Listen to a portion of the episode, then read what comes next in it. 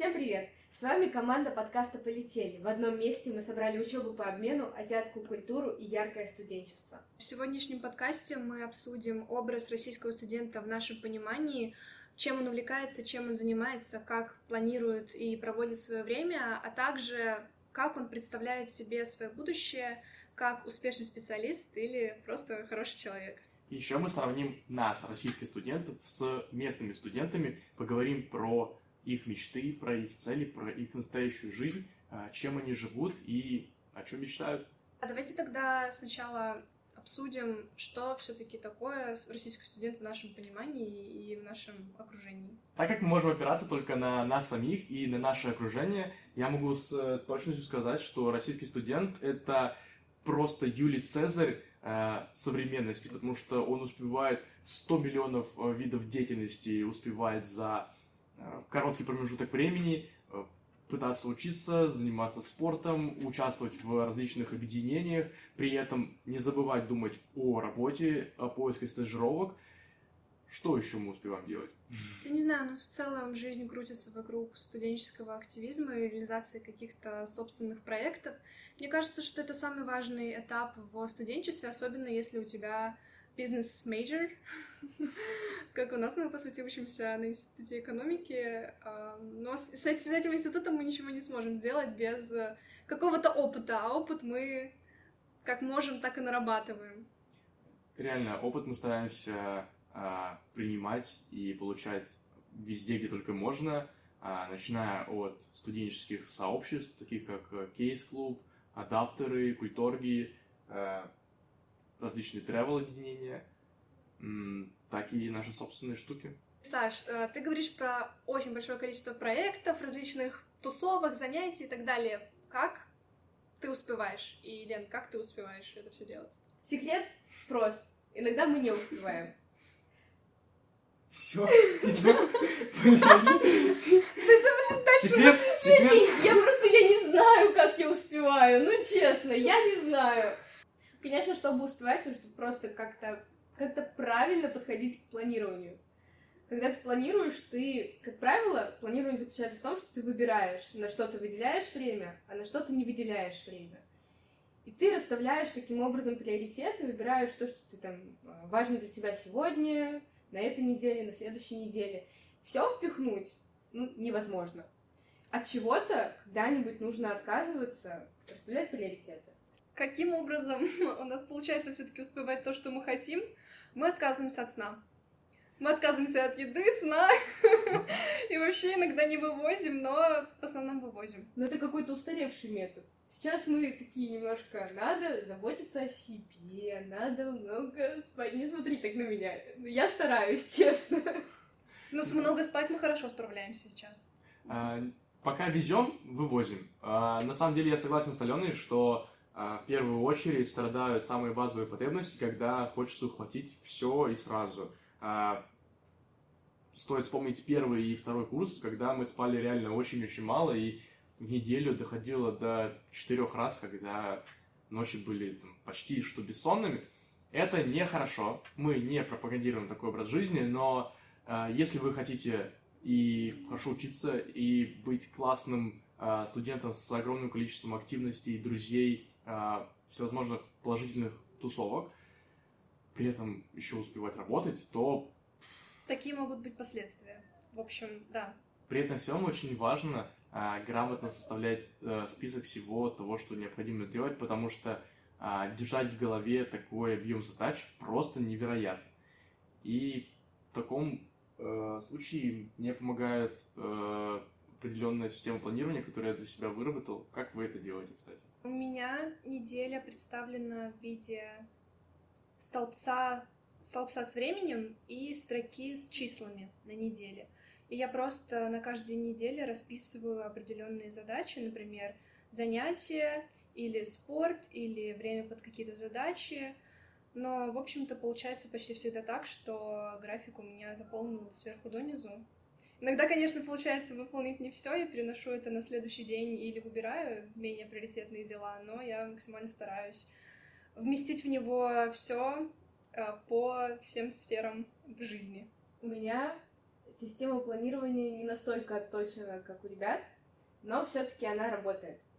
Я все важные дела ставлю в Google календарь, такие как занятия в университете, какие-то обязательные встречи, а все остальное у меня идет одним списком либо в заметках в телефоне, либо в ежедневнике.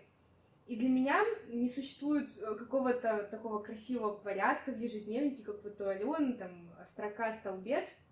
У меня это всегда, если посмотреть мои записи, какой-то хаос, беспорядок. Но для меня почему-то это работает лучше всего. В примерно марте этого года а, я понял, что у меня абсолютно совершенно полный бардак вообще во всех сферах, начиная от комнаты и заканчивая тем, что я вообще хочу, э, что мне делать, и э, заканчивая почтами, телефоном, всеми э, мессенджерами. В общем, бардак был везде. И я начал с того, что просто навел порядок везде. И это очень хороший лайфхак, когда вы чувствуете, что что-то идет не так, и кажется, что вы запутались, посмотрите вокруг. Возможно, что вас окружает бардак. Не обязательно это связано с личными вещами вашей комнаты. Это может быть связано с отношениями, с учебой и работой, например. Посмотрите и попробуйте навести порядок. Это очень важно, Потому что, когда порядок в делах вокруг, порядок наступает в голове, и тогда вам проще а, планировать и вообще понимать, что вы хотите делать дальше. Очень классная мысль, кстати. Мне кажется, что я хочу продолжить. Мне кажется, самым главным, самым главным этапом планирования является три этапа. Первый этап — это поступление всех, так сказать, входящих задач, то есть все, что нужно сделать, подумать, записать, сдать и так далее, это все пишется в один, в один список. Например, это будет туду список. Затем идет этап приоритизации, от чего-то можно отказаться, что-то нужно сделать срочно и так далее. Вы пытаетесь как-то перераспределить, понять, что нужно первым делом сделать. И третий этап — это уже распределение в какой-то временной промежуток, который будет максимально удобен для вас. Может быть, это сегодняшний день, может быть, это неделя, может быть, это месяц. В общем, если вы хотите просто заняться планированием своей жизни, внедрить планирование в свою жизнь, то нужно хотя бы с чего-то начать и не переставая пробовать различные техники. Тогда вы точно сможете найти что-то для себя наиболее удобное. И хорошей техникой, а, которая прижилась именно у меня и которой я хочу с вами искренне поделиться, это техника, ну, я не называю это техникой, просто это двухнедельные спринты, а, в течение которых ты просто записываешь весь список дел, которые тебе необходимо сделать а, в течение этих двух недель. Ты понимаешь, когда у тебя есть свободное время, например, вот на предстоящей неделе или через неделю. И таким образом дела, которые ты бы бесконечно откладывал, потому что они просто сидят это в голове, ты записываешь на Э, листочек, либо свой ежедневник. В общем, как вы поняли, в нашем понимании самое главное или одна из самых главных черт успешного российского студента — это планирование, умение планировать свой день, свою неделю, свой график в целом. Без него не вывести. Помимо этого, студенчество — это время, когда ты определяешь а, то, кто ты такой, кто ты есть, что для тебя интересно, чем тебе хочется заниматься. Ты встречаешь бесконечное количество новых людей на своем пути, ты пробуешь новое, ты участвуешь в разных мероприятиях. Студенчество — это время, когда ты пробуешь. Пробуешь просто все на свете. Мы советуем вам пробовать себя как можно в большее количество мероприятий, различных активностей, а, чемпионатов, потому что они развивают ваши качества, и таким образом вы можете найти, что близко именно вам такие активности, они помогают вам накапливать своего рода капитал, который поможет вам в будущем. И про этот капитал, кстати, сказано в одной интересной книге. Которую мы очень советуем вам прочитать. Это «Важные годы», э, автор Мэг Джей. «Важные годы», не знаю, почему-то стали очень популярны среди нашей команды. Прочитали ее все из нас. И мы не то чтобы прям восхищены ею, но там достаточно кратко, понятно и приемлемо изложены важные мысли про один из самых важных промежутков в жизни от 20 до 30 лет. Ее можно назвать таким некоторым путеводителем по этим важным годам в промежуток между 20 и 30 годами, как сказала Алена. А, путеводитель по тому, э, как стоит и как не стоит э, заводить отношения, э, как накапливать свой капитал идентичности и что это вообще такое, для чего он нужен и как он помогает. А также много других аспектов, связанных с карьерой, с учебой. И, короче говоря, как не потратить впустую эти важные годы. Окей, с настоящим мы определились, немного затронули тему будущего. А что там дальше-то? Может, какие-то мечты, цели? Цели и мечт у нас, конечно, очень много, но что самое интересное, это когда ты можешь из настоящего посмотреть в прошлое, посмотреть, о чем ты мечтал тогда, и случилось ли это так. Саша у нас вообще каждый год делает себе капсулу времени. Да, с 16 лет я подумал, почему бы не сделать капсулу времени на год вперед и поставить себе цели и записать некоторые мысли о том, о чем я думаю сейчас, переживаю, как у меня прошел год, а, что я хочу достигнуть в новом следующем году. И так я уже делаю каждый год на свой день рождения и на Новый год. Интересная вещь с целями и достижениями. Лично у меня работает так, что сначала ты думаешь, что хочешь сделать какой-то проект, например, или добиться какой-то определенной цели, очень страшно, очень непонятно, думаешь, да ну, да ну, да не получится, да как, ну а как это можно реализовать? Потом начинаешь с закрытыми глазами через страхи идти в реализацию, достигаешь этой цели и такой, а что, так просто было? Ну ладно, давайте дальше. Классный инсайт. А, не бойтесь начинать те дела, в которых вы абсолютно ничего не понимаете. Просто двигайтесь на ощупь и старайтесь э, подчеркивать знания из всех источников, из которых это возможно. Так мы начинали нашу деятельность студенты ярко. В январе этого года мы толком ничего не мыслили, как правильно создавать свой бренд, как э, организовывать такие большие мероприятия, но просто начали творить, и вроде получилось плохо. То же самое с этим подкастом. Раньше мы никогда ничего подобного не делали, но мы просто сели и начали писать. Ну, говорить, но в плане писать на камеру. Причем разногласий, конечно, было много, и сомнений было много. Мы не знали, как, каково это будет пригласить иностранцев на запись подкаста и что нам с этим делать. Также нам получилось пригласить в наш подкаст очень э, классных и статусных людей из PolyU. Кто не посмотрел еще наш выпуск, спешл выпуск с Айваном, самое время это сделать. За время обучения в Гонконге мы получили большое количество инсайтов. И, Саша, скажи, какие самые главные инсайты ты получил? Да, Саш, большое спасибо за такой интересный вопрос. Учеба по обмену в Гонконге дала мне огромное количество инсайтов, а главный из которых это то, что реально нужно вкалывать и учиться на максимум, потому что здесь конкуренция просто невероятно сильная, и если ты хочешь преуспеть э, в учебе, в работе, нужно быть готовым работать почти что 24 на 7, и нужно быть уверенным, что это того стоит, и это определенно окупится. А еще больше интересных фактов и инсайтов вам расскажут наши коллеги, которые пригласили а, местного студента. И, наконец-таки, мы забираем... By the way, do you speak Russian? Нет. Okay, you have like 10 seconds to, to learn. И на этой прекрасной ноте мы перенимаем на себя камеру И давайте, наконец-таки, представим нашего гостя. Это Эдвин. Edwin, please introduce yourself. Здравствуйте, очень приятно. Uh, my name is Edwin, and uh, I'm currently a final year student here at the PolyU, uh, uh, PolyU Business School.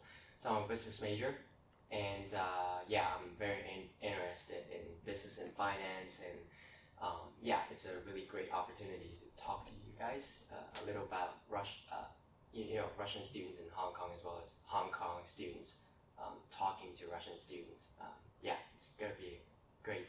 Tell us a little bit about how it feels to be a Hong Kong student. That's a good question, Ivan. So, um, being a Hong Kong student, I'd say, have you guys ever heard of the notion that, for example, students in places like Korea and mainland China is extremely stressful?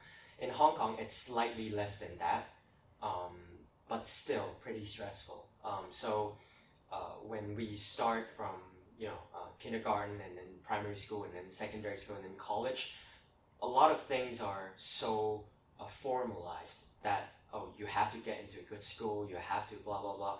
I guess that's what come comes at a cost when you're a city with relatively high degrees of economic development. Um, everybody's very uh, cutthroat sometimes, but um, yeah, I think I think uh, one one last thing I'd like to mention, which describes this situation, is the emergence of uh, education businesses. So a lot of tutoring centers, even for um, even kids that are like three, four, five years old, they're already receiving uh, maybe private tutorship, that sort of thing. So I, I think that says a lot about being a student in Hong Kong. Yeah. And you need to pay for all of these things.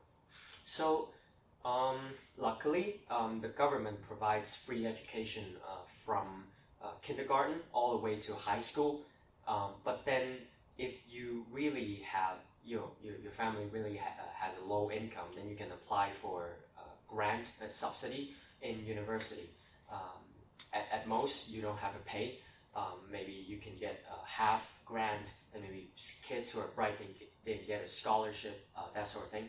And uh, we can also uh, borrow money from the government if we are, um, let's say, uh, our parents um, have the money but they don't want to pay for us, then we can borrow money from the government. Yeah.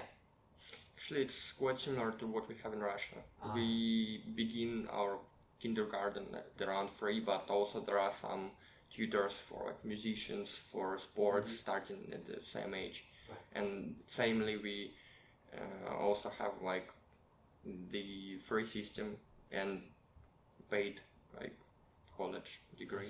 What are Hong Kong students dreaming of? Like, uh, what goals do you have? Hmm. That's a good question as well. Um, when it comes to, well, you know, because everybody's different, I cannot possibly speak for on, on behalf of everyone else. But I'd say that um, just like everywhere else, uh, let's say in Russia and China and US, Hong Kong students have a large range of dreams. I've met friends who want to be teachers, uh, musicians, singers, uh, celebrities, uh, engineers, scientists, um, everything. Um, but increasingly, I've also seen be- because um, not not sure if you guys know about the context, but there has been a lot going on in Hong Kong in the past few years um, regarding you know geopolitics, uh, social stability, that sort of thing.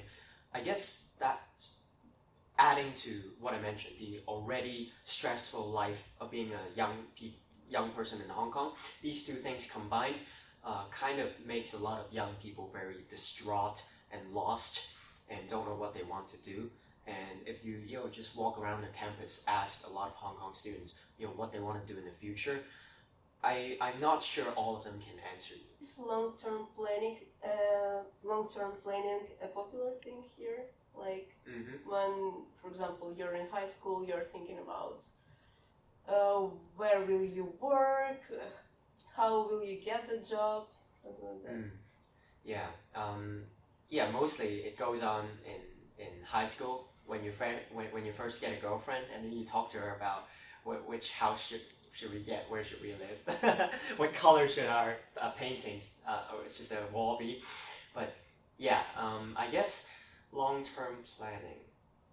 Um, to a certain degree, yes, because uh, when we are in, let's say, um, the third year or fourth year of high school, we get this uh, stress upon us that oh we need to get get into good college, and then, but but once we got into college, I guess a lot of people will work hard as usual, but also a lot of people, as I mentioned, will um, feel comfort, and then they just oh you know because university is such a free, uh, such a place with such freedom, as well as a variety of activities. So um, at the university level, I'd say long-term planning, the popularity starts to decline a bit.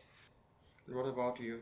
Did you have a plan and how did you uh, chose major? Um, when I was uh, uh, in high school, I was actually um, very um, into this TV show in the U.S. called Suits. It's about lawyers. Yeah, you know, yeah, I know that one. Yeah, yeah. I, I watched all nine seasons, and then I said I, I felt like I want to be a lawyer, and then and then I but but then my grades were super far from able to, being able to get into law school. Then I settled for the next best thing, which is uh, business. And within business, there is you know accounting, finance, management, and my major is pretty uh, uh, unique in Hong Kong. It's called uh, global supply chain management, which is related to uh, operations, supply chain, logistics, shipping, that sort of thing. And the, the decision process was basically um, because um, I, I never felt like I was really good with numbers back then. so didn't choose finance. And for management, it's a little too general, so I'm afraid I cannot get a job. So uh, ultimately, I chose supply chain.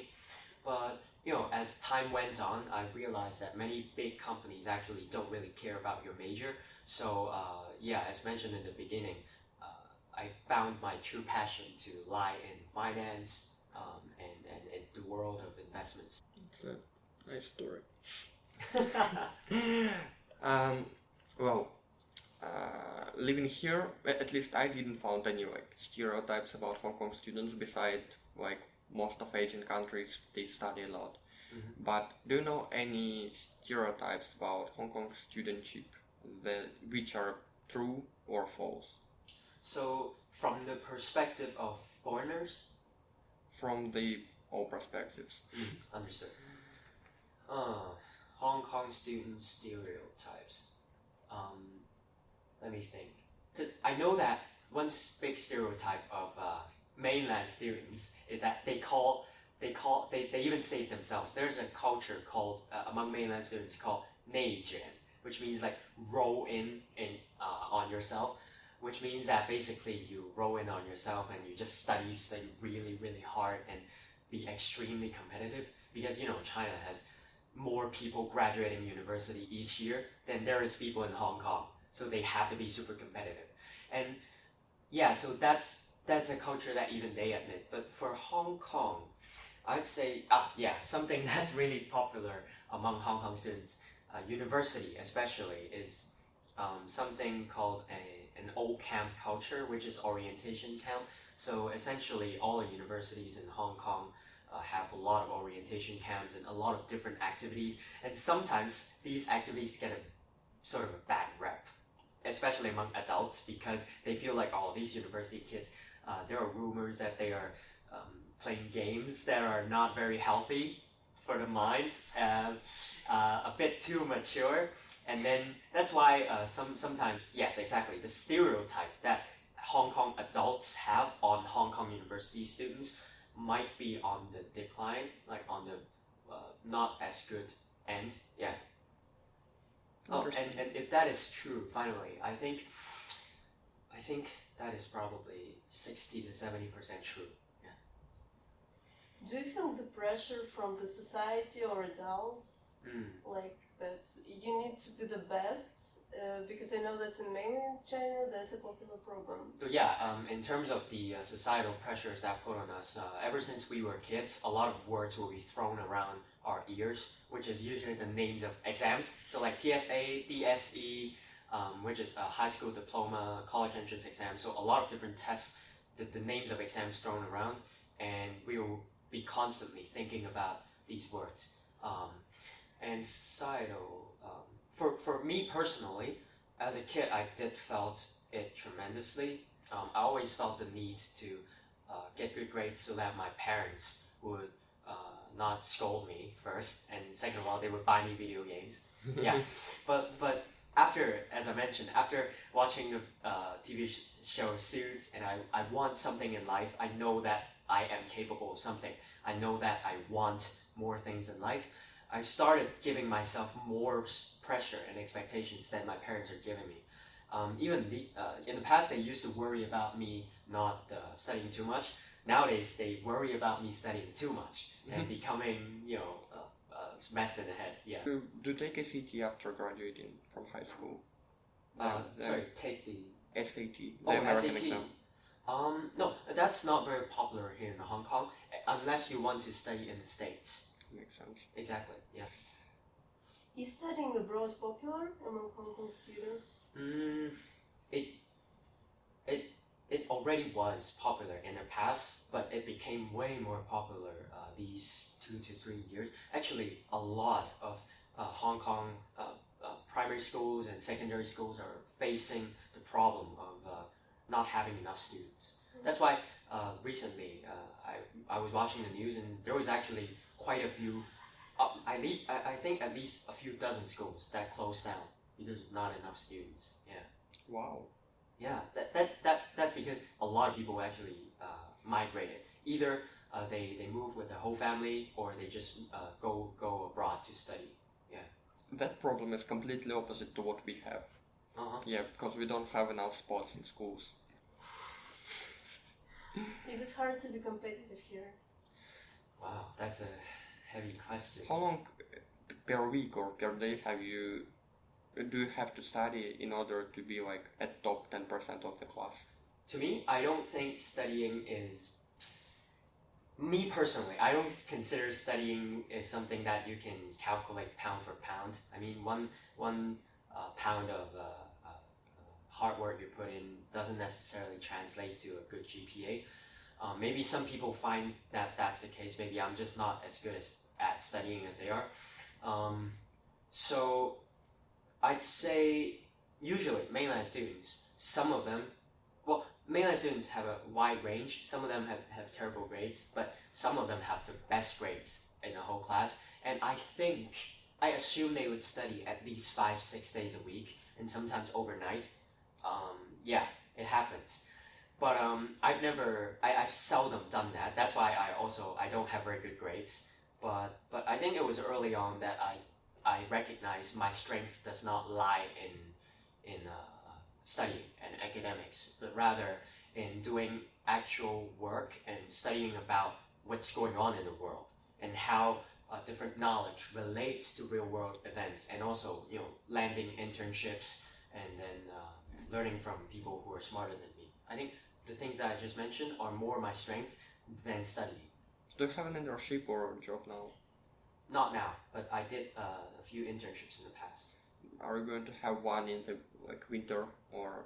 No, no, I, I've done enough. I'm just going to look for a graduate job. Uh, are you already writing your thesis?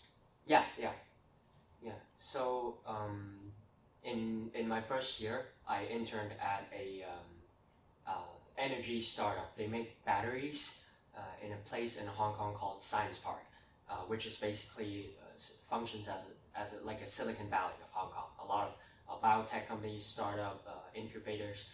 And then second year, I uh, interned at HSBC for six months, doing uh, wealth and personal banking. And then uh, just this summer, my third my third summer in college, I interned at a small local hedge fund, and uh, and and also two months at JP Morgan. Six months in banking, two months in JP Morgan. What could be better? I mean, true, true. Well, in in Peru there are like dozens and hundreds of clubs of you know some kinds of teams and that kind of stuff. Mm-hmm. Uh, like, how would you like, evaluate student life other than studying in Hong Kong and especially in you? Mm. Mm-hmm. Well, there's a there's a sort of metric that university students have come up with, which is called uh, Dai Hong It means five things uh, of college that you have to do.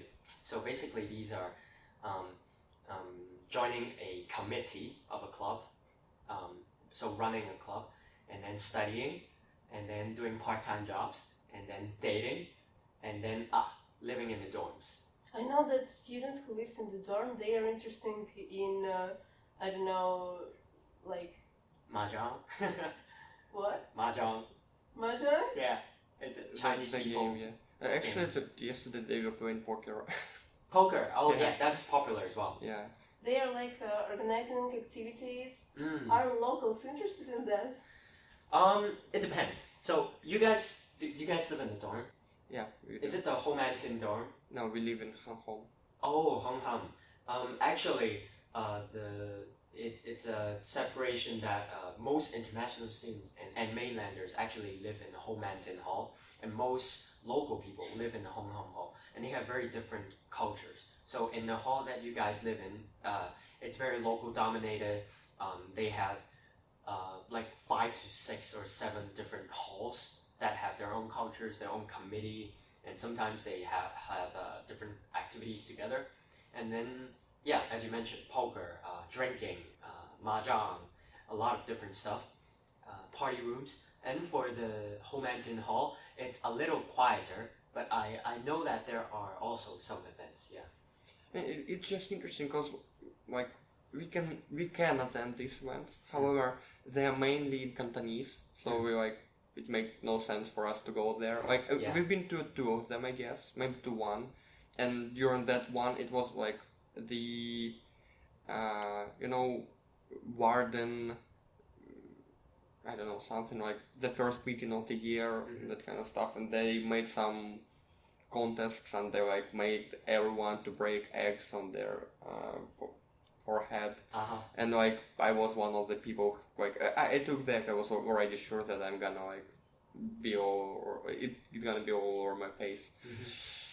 Uh, the, the, since then we didn't attend any events they organized. Uh huh. All right. people party right in the halls and people party everywhere and like how do they again study how do they match study and partying They actually, it's a pretty difficult balance. Um, a lot of people, uh, if they do too much partying, they don't get good grades. Um, but but there's also something that allows them to have grades that are not too terrible, which is um, like no offense to Hong Kong, but the over overly rigid educational system, which only encourages you know spoon-fed education and and writing down cookie cutter points for your exam questions. So let's say, um, oh, tell us about this company's marketing strategies. And you, you cannot just answer the question with your own knowledge. You need to memorize and recite the points that professor is given to you.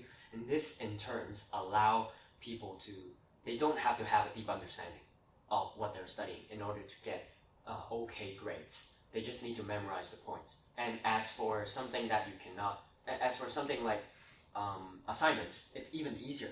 You can just get it from the people from your previous year, and uh, not not all the professors will change up the the exam papers. Does it work? It does oh very well. Wow. Yeah. So you don't even need to change their work. Yeah. So uh, they the, the professors will change the figures on the questions, but but they don't. Sometimes they don't change the questions format entirely. Well, basically, that's actually quite different from what I seen through the semester. Because as I got my grades, I was surprised because they were not that good, and I thought we were encouraged not to just write down what we know and or what we did know from the lecture, but more like ins- inspire or surprise the professor with the knowledge you gained around his subject. Like basically, the only excellent grade, like 15 out of 15 I got, I wrote about the block- blockchain usage for the airplane fueling transactions, mm. which are used like in six airports in Russia from one specific company. And I think I got the highest grade, not because it was something super tech or I don't know, but just because she couldn't imagine that could be implied and it's Uh-huh. already implemented. Uh, and other other subjects which I was writing like more rigid, as you mentioned, right? Uh, the things professor said, but like specifically sharpened to the topic we are discussing. Uh, they got like above average grades, like 70 80 percent. it's actually something that I've, I've been quite quite frustrated with um, throughout my college life. So, as I mentioned, I did a lot of internships. So just just like what you mentioned, Ivan, that there are so many so much going on in the real world, right? That can be linked back to what we are learning. But professors, uh, no offense again to them, that a lot of them are living kind of in a bubble, um, and they just want to do their job. And actually, teaching is not their primary job their job is research for the school and increasing the ranking. They just do teaching on the side. Of course, they do get paid for it, but but it's not their main job. So, um, yeah, but but there were uh, certain courses throughout uh, for this these four years that I feel like were uh, very good. Um, for example, uh, last year there was a professor. I was studying purchasing management, and then this professor actually he's something called a professor of practice, which means you do 20, 30 years of work and then you get a PhD and then you come to teach. Um, in his lectures, he had PowerPoints, but he never asked us to memorize the points. But instead, he, he just uh, tells stories about his own adventures and experiences in the past. Um, and that, to me, was very, very, uh, a, a very, very good thing and a breath of fresh air um, because um, you know if you go online and just watch maybe uh, courses from Yale, MIT, all their professors they have powerpoints, but they don't really read from them, right? and sometimes they even have blackboards in a university. But then these guys are the best universities in the world, so obviously they're doing something right, right? Um, so, but obviously this sort of teaching and with the professor I just mentioned, not all Hong Kong students, and in fact a lot of Hong Kong students, my peers, didn't really like it. Yeah, because they got used to the spoon-fed model, they just want to get it over with, you know, just okay, come on, old guy, just give the points, I'll memorize them, and I'll write them out in the in the exam. Like, come on.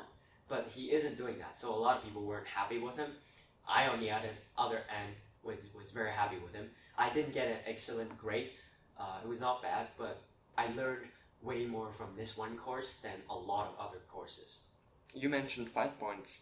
The first was studying, the second was um, dorm life, the Yeah. third one was clubs.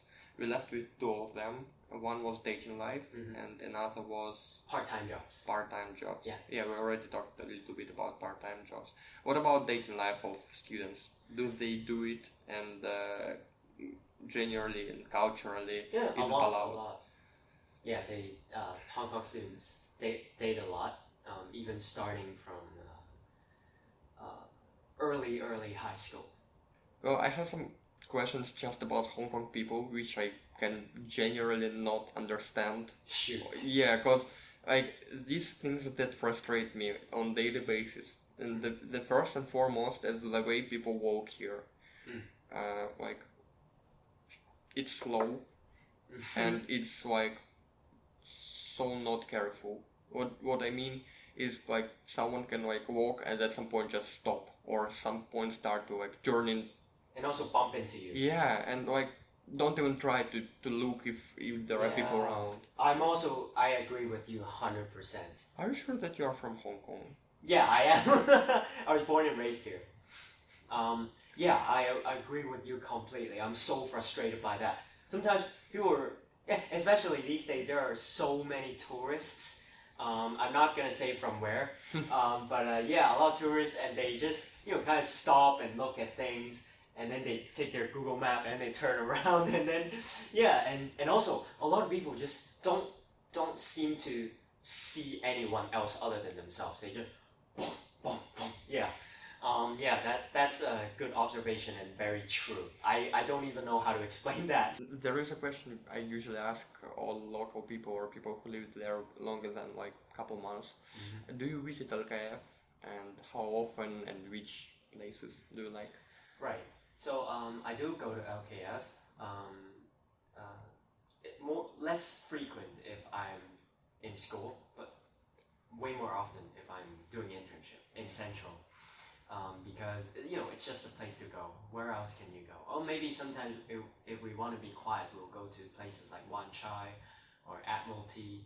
But yeah, LKF. Um, during internships, probably I'll go once every two or three weeks and then and then the places that we visit are like uh, you know like Faye. Um, I never went to Dragon. No. Um, and uh, graffiti, boomerang. Graffiti kind kind of slaps now, and also uh, department in Co. Uh, Oh, sound we department. like we didn't like this one. Yeah, yeah, It's- it's not too bad. And then, yeah, these are the clubs that we go to, and also there are some really good bars. Uh, one or two good ones that I went to in, in around LKF and the Soho uh, uh, area. There's one called the Parallel, really cool uh, blue neon lights, and then there's one called Penicillin. They serve cocktails to you like the, the whole place looks like a lab. It's so fucking cool. And then finally, um, there's one called a Draftland, which is more quiet and, and less lively, but it's cocktail on tap. They have a lot of different uh, cocktails like uh, chrysanthemum, so like really funny flavors. We should visit them. You should, you should. Yay, more places. And as we started with drinks, what about food? Like, it, I, I know that the episode is about like student food, but you know, like Harvard had their square pizza place. Square pizza. In, Oh, yeah, yeah, yeah. And like, what about PolyU? Where do students go? Like the, I don't know, like most popular, most traditional place for them to eat. Uh huh. Wait, first of all, how do you know about square pizzas? I mean, I watched Suits. As oh, well. yeah, same, same. It's the quiz, right? Yeah, Lewis yeah, yeah, that one. Where do you get square pizza? I'm a burger guy. I, yeah, wow, you have good memory. Um, yeah, so for PolyU, where's the good food?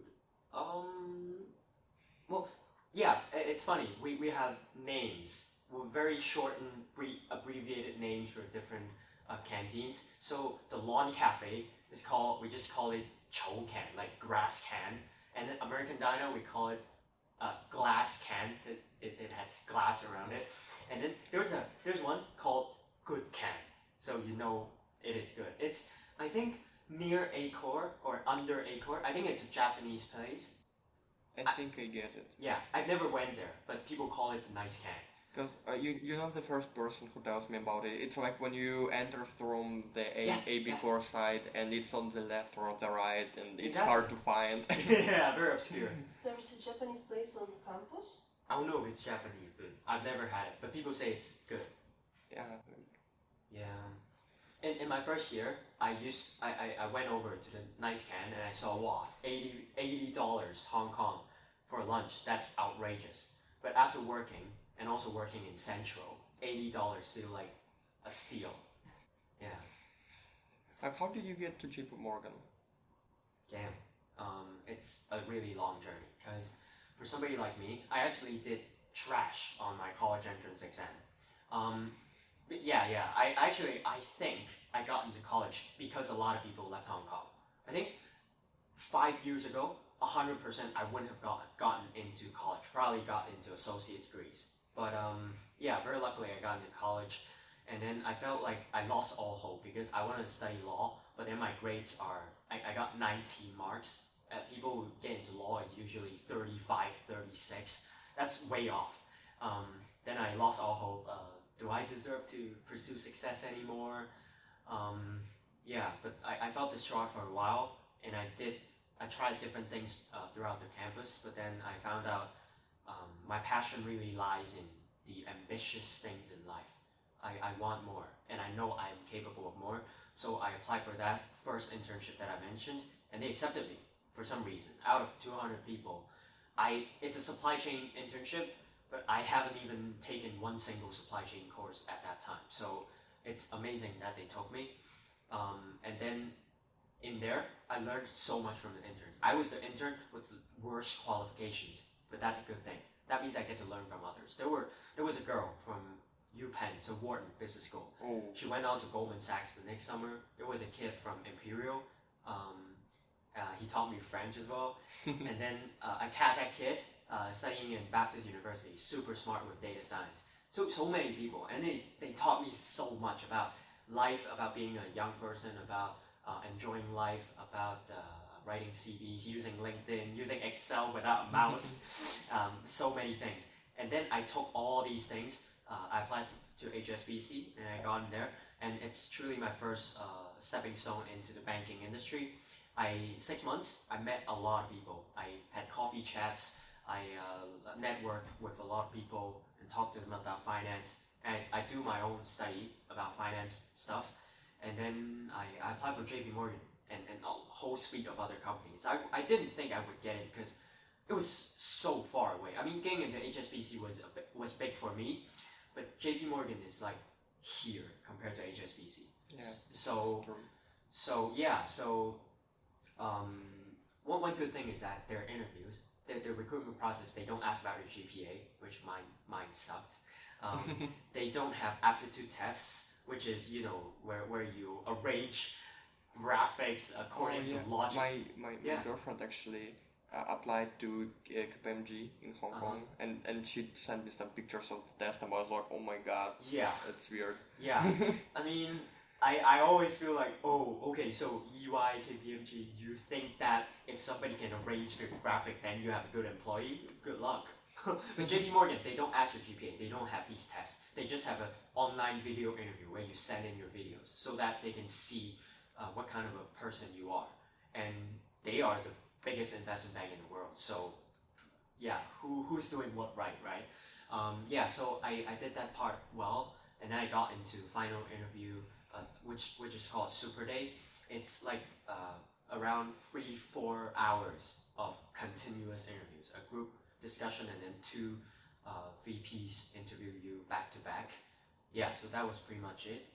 Yeah, so so I have to say, um, it's a really long journey. It's almost impossible for someone like me to get into JPM. Um, like the final thing I would like to add on is just really how difficult it it seemed, because in my first year when I wanted to get an internship, some people tell me, "Oh, come on, man, you are poly you you have a sub three GPA, you're year one, you're not gonna get any internships." And then I got it, and then okay, that's your ceiling. You're not gonna get into banking. You're not even you're supply chain major. Who who knows about supply chain? And I got into HSBC, and people say, okay, that's your ceiling.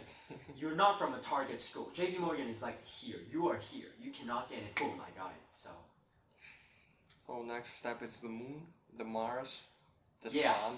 yeah, I'll, I'll find Sputnik. That's so cool. Yeah, and I, I guess we we are pretty much ready to finish. Uh, Maybe there is some something you want to say to students who want to go to Hong Kong as exchangers or as full time students, or generally like something that you may say it now. Sure, sure. Yeah, so I think for for students who want to go to Hong Kong, come to Hong Kong for exchange, it's it's a really really good place. Uh, I I see many of its flaws, just like you guys do, but I also love the place, and I I would want to continue a large part of my life here. And a lot of the international friends I've had, whether they are on exchange, whether they are here for four years full education, they tell me they, they love the place in general, despite its flaws. So what I, I think the, the message is that this place has its flaws. Uh, it's not all, all uh, rainbows and butterflies, but we have our, our beautiful um, things, we have beautiful scenery, and Hong Kong, there, there are certain uh, Hong, a certain amount of Hong Kong people, like students or, or teachers or whatever, who will be more than happy to learn about you know places that you guys come from, um, the culture, uh, the food that you like, and um, yeah, um, just just you know study hard, um, find your passion. Um, I, I'm going into old man mode. Um, so do what you love and don't do wh- whether whether or not you come to Hong Kong, do what you love and don't do what you don't love. That's that sounds easy, but if you do what you do not entirely love, you grow resentment, and then you feel like, um, oh, my life is shit. I cannot change anything. So just quit when you feel like it, and then just do what you love. Yeah. Yeah. Что ж, надеемся, что вам понравился этот выпуск. Желаем вам приятной недели. А мы полетели. Эй. Stay tuned for next episode on Student Dog Pride.